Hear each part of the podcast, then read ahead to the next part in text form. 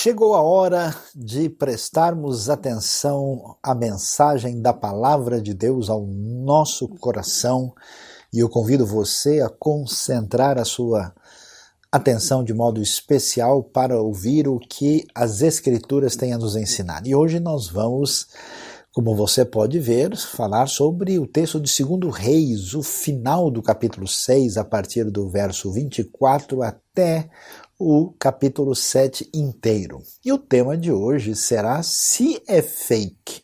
A premissa, imagine a notícia. Se tem um assunto que está andando para tudo quanto é lado, é exatamente fake news, as notícias que não são verdadeiras. Será que temos alguma orientação bíblica para lidar com essa dificuldade em tempos tão difíceis, então vamos pensar aí se é fake a premissa, imagina a notícia, tem coisa que não confere com a verdade, o que, que a Bíblia tem a nos dizer? O texto bíblico nos diz que algum tempo depois, Ben-Hadad, rei da Síria, mobilizou todo o seu exército e cercou Samaria. O cerco durou tanto e causou tamanha fome que uma cabeça de jumento chegou a valer 80 peças de prata. E uma caneca de esterco de pomba, cinco peças de prata. Um dia, quando o rei de Israel inspecionava os muros da cidade, uma mulher gritou para ele: Socorro, majestade!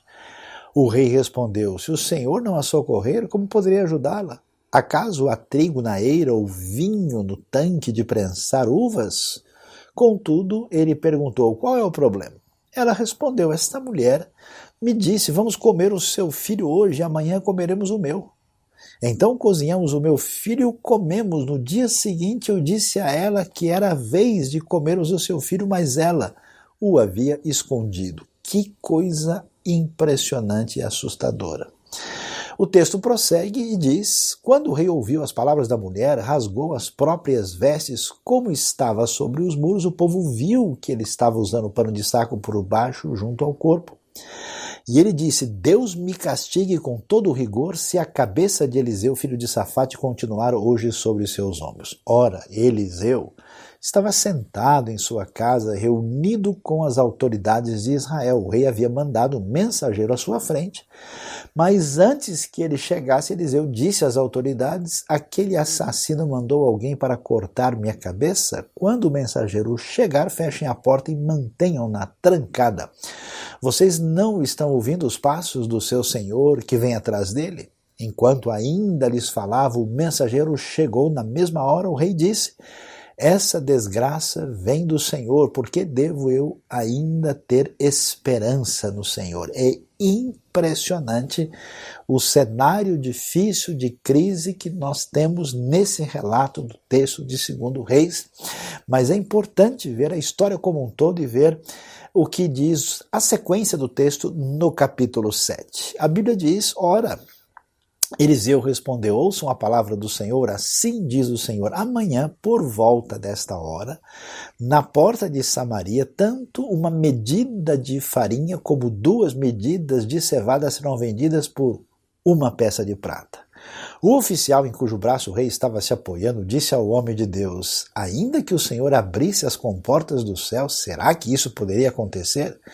Mas Eliseu advertiu: Você o verá com os próprios olhos, mas não comerá coisa alguma. Havia quatro leprosos junto à porta da cidade. Eles disseram uns aos outros: Por que ficar aqui esperando a morte? Se resolvermos entrar na cidade, morreremos de fome, mas se ficarmos aqui, também morreremos. Vamos, pois, ao acampamento dos arameus para nos render. Se eles nos pouparem, viveremos. Se nos matarem, morreremos. Ao anoitecer, eles foram ao acampamento dos arameus. Quando chegaram às imediações do acampamento, viram que não havia ninguém ali. Pois o Senhor tinha feito os arameus ouvirem o ruído de um grande exército com cavalos e carros de guerra, de modo que disseram uns aos outros: Ouçam, o rei de Israel contratou os reis dos hititas e dos egípcios para nos atacarem. Então, para salvar sua vida, fugiram ao anoitecer abandonando tendas, cavalos e jumentos, deixando o acampamento como estava. Tendo chegado às imediações do acampamento, os leprosos entraram numa das tendas, comeram e beberam, pegaram prata, ouro e roupas e saíram para esconder tudo. Depois voltaram e entraram noutra tenda, pegaram o que quiseram e esconderam isso também. Imagine só que cena impressionante aqui. A gente vê o que está acontecendo no cenário aí do cerco de Samaria pelos arameus, que também são, na verdade, os chamados sírios, e nesse momento a de total situação conturbada, surgem esses leprosos que se aventuram a chegar lá no acampamento e encontram essa situação absolutamente inesperada. Mas o texto tem mais a nos informar e diz o seguinte: então disseram uns aos outros, não estamos agindo certo, esse é um dia de boas notícias, não podemos ficar calados. Se esperarmos até o amanhecer, seremos castigados, vamos imediatamente contar tudo no palácio do rei. Então foram, chamaram os sentinelas da porta da cidade e lhes contaram entramos no acampamento arameu e não vimos nem ouvimos ninguém. Havia apenas cavalos e jumentos amarrados e tendas abandonadas. As sentinelas da porta proclamaram a notícia e ela foi anunciada dentro do palácio. O rei se levantou de noite e disse aos seus conselheiros: Eu explicarei a vocês o que os arameus planejaram. Como sabem que estamos passando fome?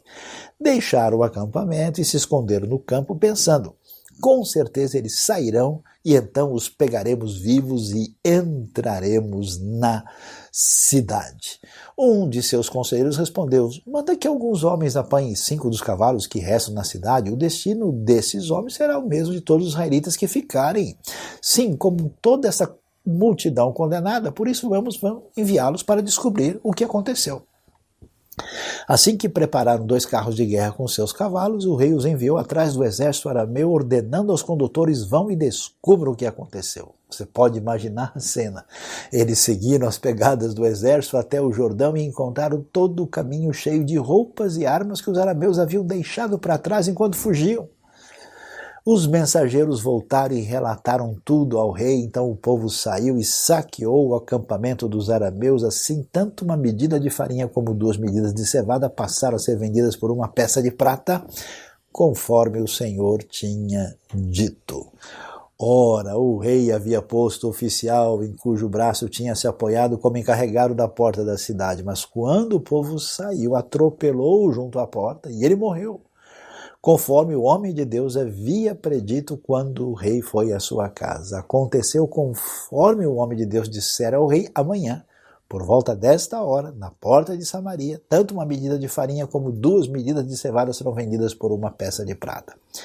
O oficial tinha contestado o homem de Deus, perguntando ainda que o Senhor abrisse as comportas do céu, será que isso poderia acontecer? O homem de Deus havia respondido: Você verá com os próprios olhos, mas não comerá coisa alguma, e foi exatamente isso que lhe aconteceu, pois o povo pisoteou junto à porta da cidade e ele morreu. É muito importante entender e refletir sobre esse texto, porque nós vamos ver a realidade que enfrentamos nos nossos dias, o que a gente chama de crise na comunicação. De fato, existe todo um ruído enorme sobre aquilo que a gente ouve que vai acontecer e não vai acontecer, que a gente tenta saber qual é a fonte e os elementos partidários por trás dos discursos, e isso ainda é extremamente mais complicado, desde que, em grande parte, a nossa cultura hoje está no que a gente chama de uma era da pós-verdade. Quer dizer, se não há um compromisso com a apresentação da verdade, todo discurso fica sujeito a manipulação. É uma espécie assim de mundo de Michel Foucault, onde as palavras deixaram de ter qualquer direção real e elas só são utilizadas com um objetivo específico. É surpreendente como tanta gente diz uma coisa que não confere e depois que disse e espalhou aquilo nem se preocupa depois de se retratar e dizer, olha, não é bem isso, agora eu entendi. Não. Vale a pena pensar aqui na famosa frase de Goethe, né? Falar é uma necessidade, escutar é uma arte. Por que, que isso é tão importante para nós hoje? Porque a nossa saúde mental, o controle do nosso coração. O equilíbrio até da nossa espiritualidade está ligado diretamente com o fato da gente saber ouvir o que a gente está escutando e a gente saber lidar com as palavras de maneira equilibrada, ponderada e acertada. E essa história bíblica tem muito a nos ensinar. Vamos lá, vamos entender o que é está acontecendo. Por volta da metade do século 9 a.C., por volta de 850, os chamados arameus, né, é o nome antigo do lugar onde hoje está a Síria, na antiga cidade de Damasco, inclusive, é a terra também chamada de Aram. Então, os arameus, que são os sírios, eles invadem Samaria, lembre-se, Samaria é capital do Reino do Norte, ou seja, de Israel. E então eh, chega aí e nós temos um quadro nítido do que está acontecendo nesse cenário, conforme nós podemos observar aí. Nós estamos na época que tem a ver com ah, o domínio da dinastia de Acabe no Reino do Norte. Você vai se lembrar comigo, né, aí dos, lembra da história de Acabe, Jezabel, o profeta Elias? Pois é, o pai de Acabe chamava-se Onri, né, e nós temos uma dinastia, quer dizer, desde o período que envolve aí é, o pai de Acabe, né, é, chegando até os seus sucessores posteriores, como Acasias, Jorão, e depois teremos uh, uma mudança na época de Jeú, e é importante entender que agora nós estamos falando do rei Jorão aqui na terra de Israel. Então, quem é o rei que está aqui é, conversando com Eliseu, quem é que está totalmente preocupado, assustado. E aqui temos três personagens nessa história na metade do século 9 a.C. O profeta Eliseu, aquele grande profeta, sucessor de Elias, capaz de, pelo poder do Espírito, de fazer milagres extraordinários. O rei arameu sírio, que invade e cerca Samaria aqui, que é exatamente Ben Haddad. E, claro, o rei Jorão aqui, que depois de um breve reinado aí de Acasias, que acabou morrendo, ele, filho de Acabe e Jezabel, assume o poder. Então ele é o nono rei de Israel, reinou 12 anos, você tem as informações, né? Ele é o segundo filho de Acabe e Jorão, então, é aquele que está nessa situação complicada e vai morrer de maneira terrível depois assassinado por Jeú. Então veja como é interessante estudar a história bíblica porque você vê o senso de realismo dos conflitos, da crueldade humana, da fragilidade do ser humano e como é que Deus age na história de maneira surpreendente a construir a sua redenção e nos dar a diretriz de vida em meio a uma situação tão complicada e difícil. E o que é que a gente vai descobrir? Uh, nós temos o que a gente chama de premissa, quer dizer, o nosso ponto de partida. E quando o nosso ponto de partida está errado, a gente fala errado e escuta a partir desse ponto de partida que está errado. E o que, que a gente vê aqui na história do rei de Israel? Essa premissa fake número um. Né? A primeira coisa equivocada onde a gente vê que a coisa não é legítima. A ideia que nós vemos na vida de Jorão é que podemos viver sem Deus e enfrentar a crise. E é interessante isso, porque agora fechou o tempo. Os arameus chegaram. Chegou Benadad com seu exército, cercou Samaria e o pessoal não sabe o que fazer. Mas o que, que eles estavam fazendo antes? Como é que era o comportamento de Acabe? O que aconteceu nesse período dessa dinastia que caminhou na direção da apostasia afastamento de Deus? Eles se voltaram para os cultos pagãos, eles se voltaram para a adoração de Baal e Azerá e agora uh, eles estão no meio da crise. Então, a primeira coisa importante para a gente pensar para a nossa vida, que a gente vê que foi uma, um ponto de partida equivocado que nós temos na vida de Acabe e do seu filho Jorão, é que a gente pode viver sem Deus e depois encarar a crise. Eu tenho visto pessoas hoje em grande dificuldade, nunca levaram a sério sua relação com Deus, a sua espiritualidade, e agora estão receosos de como lidar com a situação, tanto pelo fato de poderem ter que enfrentar a realidade do desfecho desta vida, enfrentar a vida eterna, como também de não saber como lidar com uma situação que não estava na sua previsibilidade. A primeira ideia errada, a primeira fake news que pode entrar na nossa cabeça é a ideia de que a gente deve e pode viver sem Deus e depois a gente vai dar um jeito na situação. Não é o caso. A segunda coisa que chama atenção, que é a premissa fake número 2 que aparece no texto, é a postura incrível e impressionante da parte de Jorão. Você já observou, viu bem o que, que ele diz lá no texto? Ele diz o seguinte: olha, é, na verdade, tudo isso está acontecendo né, por culpa de Deus e do seu profeta.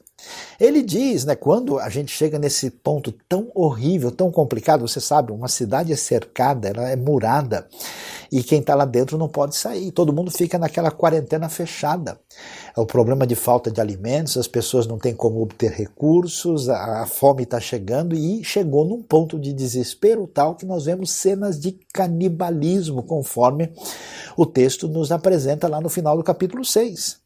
E aí, diante de um cenário desse, ele diz: Olha, se o próprio Senhor não ajudou você, ele diz para a mulher que está reclamando e está dizendo que perdeu o seu filho e agora a outra não quer fazer ah, o cumprimento do acordo horrível que aparece no texto, ele diz: Olha. Se o Senhor não ajudou, quem sou eu para ajudar? E aí ele rasga a sua roupa, mais numa atitude de protesto e de rebeldia, e em seguida diz que, olha, eu vou arrancar a cabeça do profeta Eliseu. Eu acho tão impressionante, eu vejo isso na vida de muita gente. A pessoa vive despreocupada, ele não se importa com a sua vida de fé, não se volta para Deus, não se eh, preocupa com absolutamente nada. Quando surge um cenário, uma crise, a única força que resta é de uma ofensa levantada contra Deus. Veja se isso é algo que procede de um bom senso ou de um mínimo de raciocínio, porque se existe um Senhor Todo-Poderoso por trás do universo, a pessoa no momento da sua dificuldade ainda gasta um pouco da sua força para tentar ofendê-lo. Que desatino, que loucura! E é isso que Jorão faz, vivendo uma vida afastada de Deus, num descaminho completo, na hora da dificuldade, em vez de repensar a sua vida, culpa Deus e o seu profeta e promete perseguir o profeta. Eu fico impressionado pela repulsa e ódio gratuito que tantas pessoas têm de Deus e daqueles que estão alinhados com a sua palavra sem necessidade de uma reação descabida, como a gente vê em muitos casos. Agora, é interessante continuar pensando nessa história que mexe com a gente, para a gente ver uma outra premissa fake agora, número 3. Diante desse cenário, o que, que acontece? Surge uma postura de desesperança completa. Qual que é a ideia? É interessante que em nenhum momento o rei considera a possibilidade de, ó, vamos nos voltar para o Senhor, vamos nos arrepender da nossa conduta, vamos pedir pela sua misericórdia, né? Ah, você deve pensar na sua vida se no momento difícil você não tem nenhum impulso de clamar a Deus, de pedir a sua misericórdia, de se colocar diante do Senhor do universo, mas você permite que os sentimentos negativos dominem o seu coração, obliterando qualquer chance de conexão espiritual proveitosa e promissora. Aqui é isso que acontece. A postura deles, ó, Deus se afastou de nós ele não está fazendo nada mesmo aqui para socorrer essas situações difíceis? Na verdade, não há esperança e a atitude que nós vemos é exatamente essa que a gente precisa tomar cuidado na nossa vida, no nosso coração. Você que acompanha a nossa reflexão, saiba que esse é um descaminho enganoso, uma fake news de um coração machucado que não enxerga o horizonte. É muito interessante que é, a coisa ficou complicada, porque se você reparou bem, na lei eh, judaica é proibido comer jumento. O jumento é um animal considerado impróprio para o consumo. E, e, se já não é grande coisa comer carne de jumento, você imagina o que é comer cabeça de jumento, né? Ou seja, não é nada aí apetitoso nem convidativo. Diante desse cenário, uma cabeça de jumento custa 80 peças de prata. Quer dizer, o nível ah, de sofrimento de fome é impressionante. Cinco peças de prata para comprar uma caneca de esterco de pomba. Mas o negócio é, é terrível.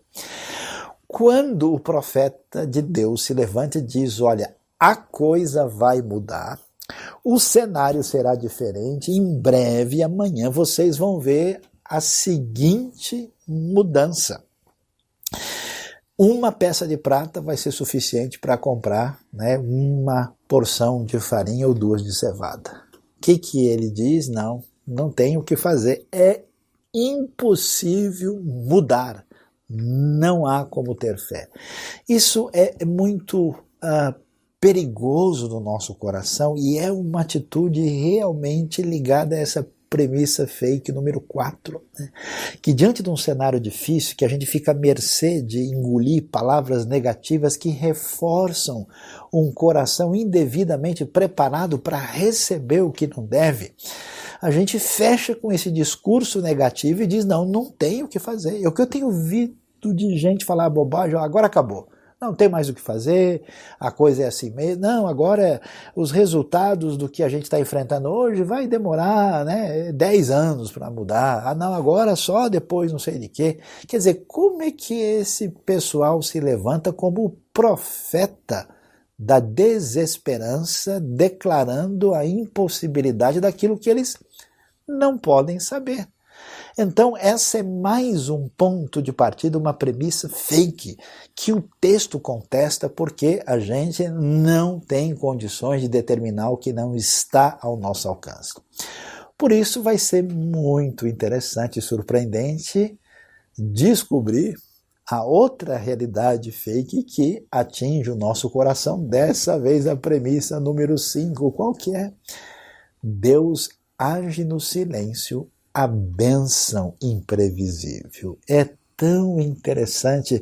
Eu não sei se a nossa querida humanidade não aprende. Nós temos milênios de sobrevivência, de caminhada. Aliás, enchemos bem o planeta, mais de 7 bilhões e meio de pessoas.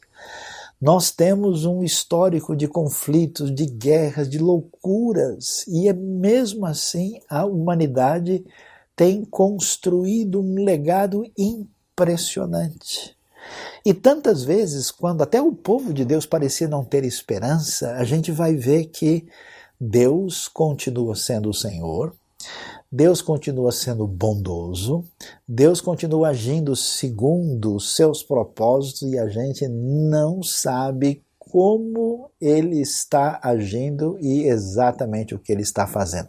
Quem poderia imaginar uma coisa dessa? O que eu acho interessante aqui no texto, a gente vê Deus atuando de modo que não tem espectador. Não tem o texto dizendo, e então o Senhor abriu os olhos do profeta Eliseu e ele viu as carruagens tal. Não, não aparece nada disso. O Eliseu só tinha a palavra divina para se apegar e confiar. E o que, que Deus faz? Deus faz esse show de efeitos especiais. De repente, os arameus escutam um barulho de carros de guerra, de cavalos tal, e ficam desesperados e saem correndo, assustados. E a coisa foi tão impressionante no texto que a gente vê os detalhes que largaram até roupa e armas pelo caminho. Ou seja, no momento que a gente vive, a força do nosso coração está em como a gente lida com a realidade para não se apegar às fake news, não se apegar às premissas falsas, porque, ao contrário do que você imagina, Deus age no silêncio. E tantas vezes a bênção de Deus é imprevisível. Tenho certeza, você vai olhar para a sua vida agora olhar para o seu passado, para os seus momentos de lutas e vai reconhecer quantas vezes você na sua vida achou que certas circunstâncias seriam absolutamente difíceis demais e você conseguiu superá-las. Deus continua sendo o Senhor e tendo poder, e Ele é bondoso como ele tem sido através da história.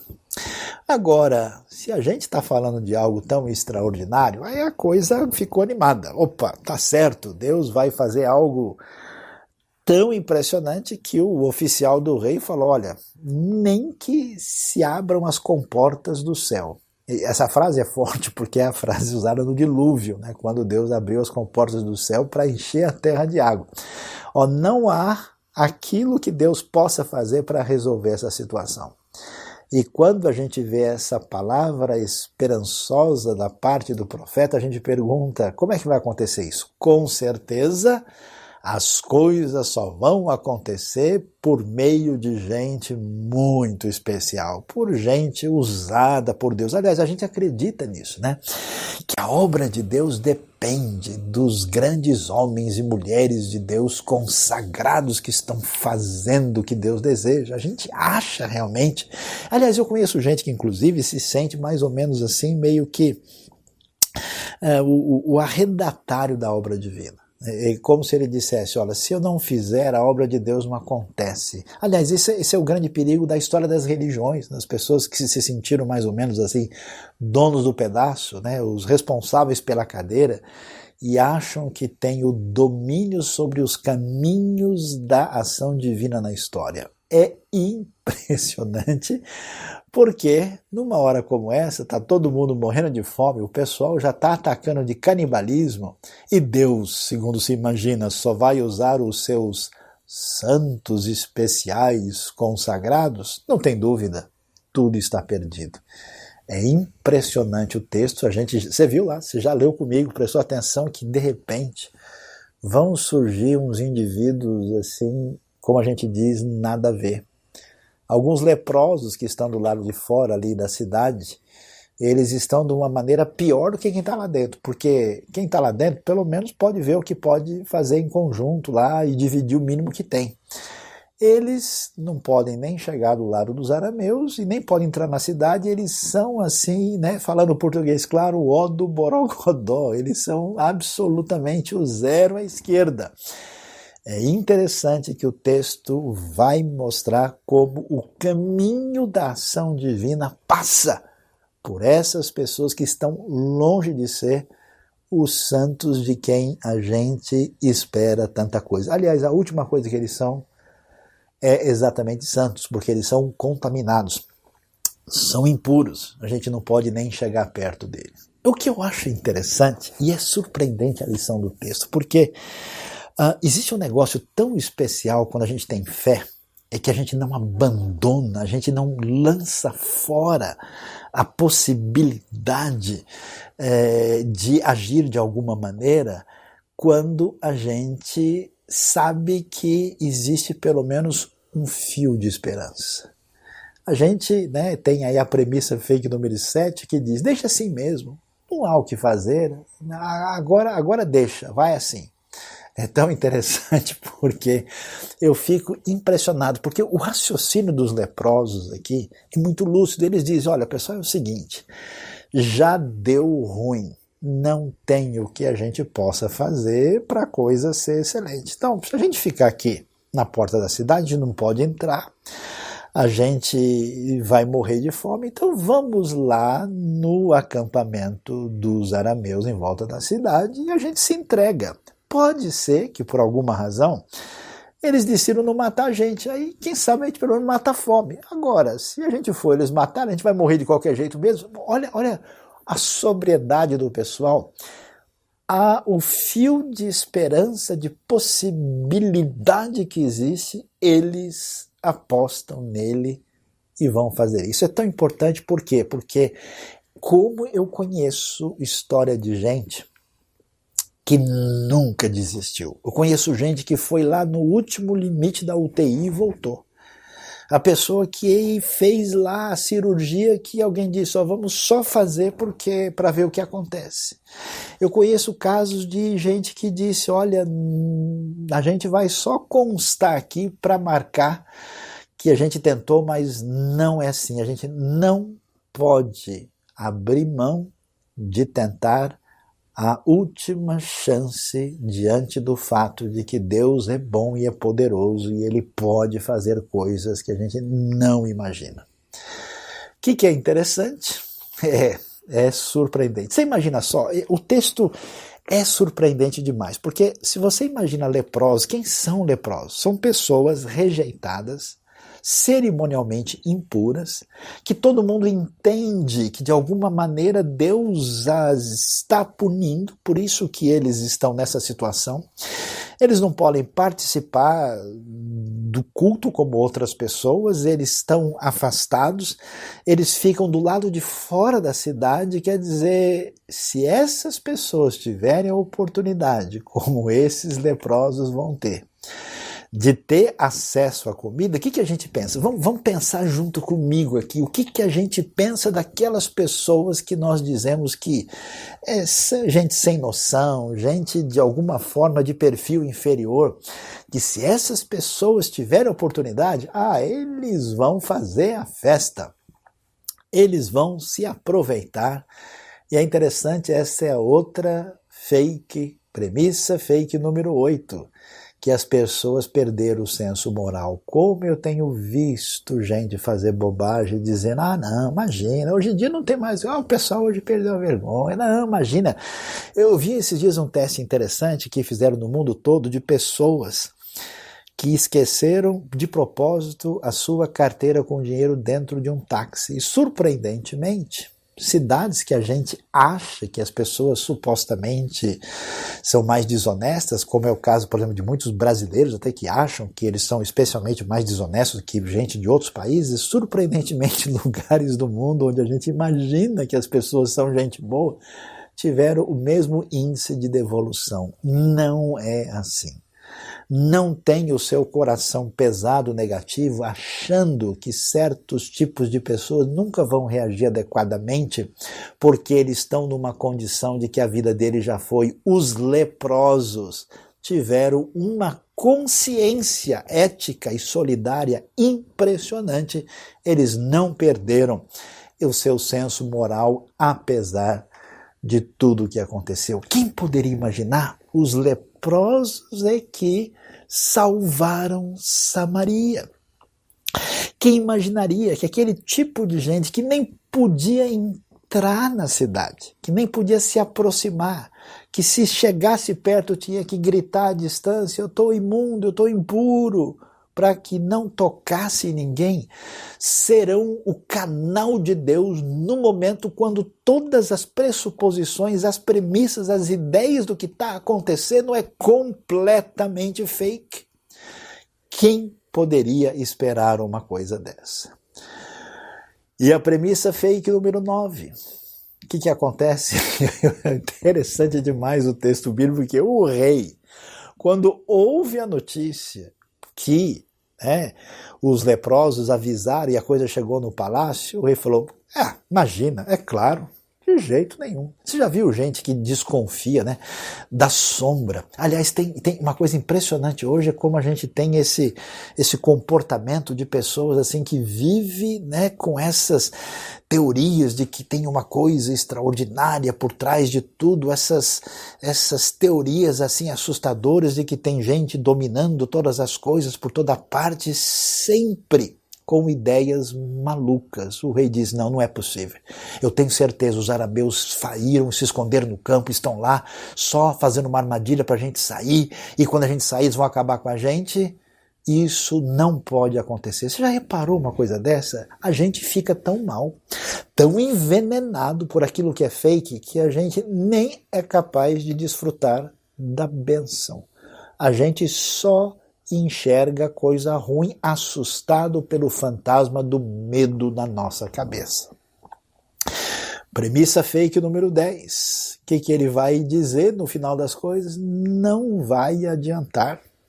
eu não posso fazer muito. Aliás, isso poderia ser a ideia dos próprios leprosos. Imagina só, os leprosos chegam lá e falam: caramba, tá vazio aqui, mas quem sou eu? Eu sou um, um simples leproso. A minha vida já acabou. Eu não tenho vantagem nenhuma em nada. Ah, sabe de uma coisa? Eu vou pelo menos comer alguma coisa, eu vou me garantir, porque o que eu, como sujeito leproso, que talvez tenha os meus dias contados, vou poder fazer em favor de Samaria, do rei do povo? Eu não sou nada. E aí é impressionante como eu tenho visto gente com a cabeça envenenada, dominada pelos elementos negativos de quem perdeu o senso da atuação poderosa, soberana e bondosa de Deus na história. E que se entrega a esse tipo de sentimento de postura e acaba se omitindo de fazer aquilo que poderia fazer toda a diferença. Imagina só se aqueles leprosos não tivessem tomado uma atitude. A cidade teria tido o seu fim através de um sofrimento absolutamente de fome, inanição e sofrimento terríveis. Por isso, hoje, eu quero que você acompanhe comigo e coloque no seu coração as palavras que ecoam através da história desses quatro leprosos especialmente usados por Deus. Então disseram uns aos outros: Não estamos agindo certo. Olha que coisa impressionante. Este é um dia de boas notícias e não podemos ficar calados. Se esperarmos até o amanhecer, seremos castigados. Olha o senso deles. Vamos imediatamente contar tudo no palácio do rei. Então foram, chamaram as sentinelas da porta da cidade e lhes contaram: entramos no acampamento arameu e não vimos nem ouvimos ninguém. Havia apenas cavalos, jumentos amarrados e tendas abandonadas. As sentinelas da porta proclamaram a notícia e ela foi anunciada dentro do palácio. Veja que coisa interessante. Nós precisamos tomar uma atitude de responsabilidade nós somos chamados a cuidar muito bem do que a gente ouve, do que a gente fala. Nesse mundo confuso, mundo de maldade, mundo fake, mundo de gente interesseira, mundo que age de maneira perversa e que acompanha a cabeça confusa do rei Jorão aqui. A nossa responsabilidade envolve a nossa atitude de saber falar e ouvir. Por isso, todos nós aqui somos desafiados hoje a fora com todo tipo de atitude fake. Preste atenção na responsabilidade que você tem quando você recebe um conteúdo qualquer e sai distribuindo sem nem ver exatamente o que você recebeu. Quantas vezes eu recebo coisas de pessoas dizendo, não é possível que o fulano me enviou um negócio desse, né? Hoje que nós estamos tão marcados aí pela presença do universo digital, isso é fundamental. Ao mesmo tempo, nós temos que tomar uma atitude muito séria com a nossa vida. Por quê? Porque a gente observa que uma atitude positiva de dar a notícia boa salva muita gente. Portanto, você precisa hoje se comprometer, esse é o desafio para você, dê a notícia do bem. Não se omita. Tudo poderia ter sido destruído e o fim de Samaria só se os leprosos falaram. Sabe de uma coisa? Eu estou meio cansado. Já que a gente conseguiu, pelo menos, vamos ficar por aqui, vamos dormir uns dois dias, depois a gente pensa no assunto. A pergunta para você é diante de um quadro, como você viu agora de gente que ama a Deus e serve a Cristo e está morrendo no mundo. Pessoas numa situação de sofrimento tremenda, pessoas confusas e perdidas. O que é que você faz para multiplicar o bem? Ou é melhor ficar na sua zona de conforto?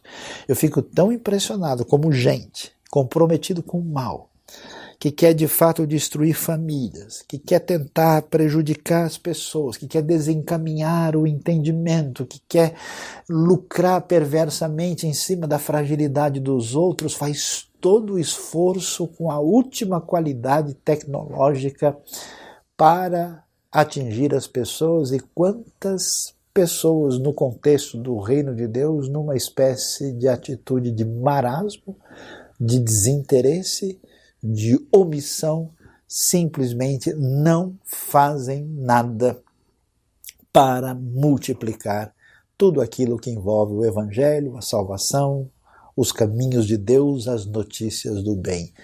Ecoa para nós as palavras dos leprosos: nós não podemos ficar calados diante do que vimos, precisamos avisar o rei. É tão interessante, eles dizem: se nós esperarmos até amanhã de manhã, certamente seremos castigados. Você é uma pessoa omissa, você está dominado pelas fake news que dominaram a sua cabeça e você se entregou ao elemento negativo, ou você faz diferença para mudar o cenário e salvar tantas Samarias que estão diante de nós. Deus abençoe a nossa vida, Deus abençoe o nosso coração e que a sua postura, a sua atitude diante do ensinamento da palavra de Deus seja impactante, extraordinária e tenha os resultados que Deus deseja para nós como pessoas comprometidas com Ele através da aliança que temos em Cristo Jesus. Que Deus nos abençoe. Você foi abençoado por esse vídeo, por esta mensagem? Inscreva-se no canal, aperte o sininho e você ficará sabendo das novas mensagens e reflexões da IBNU.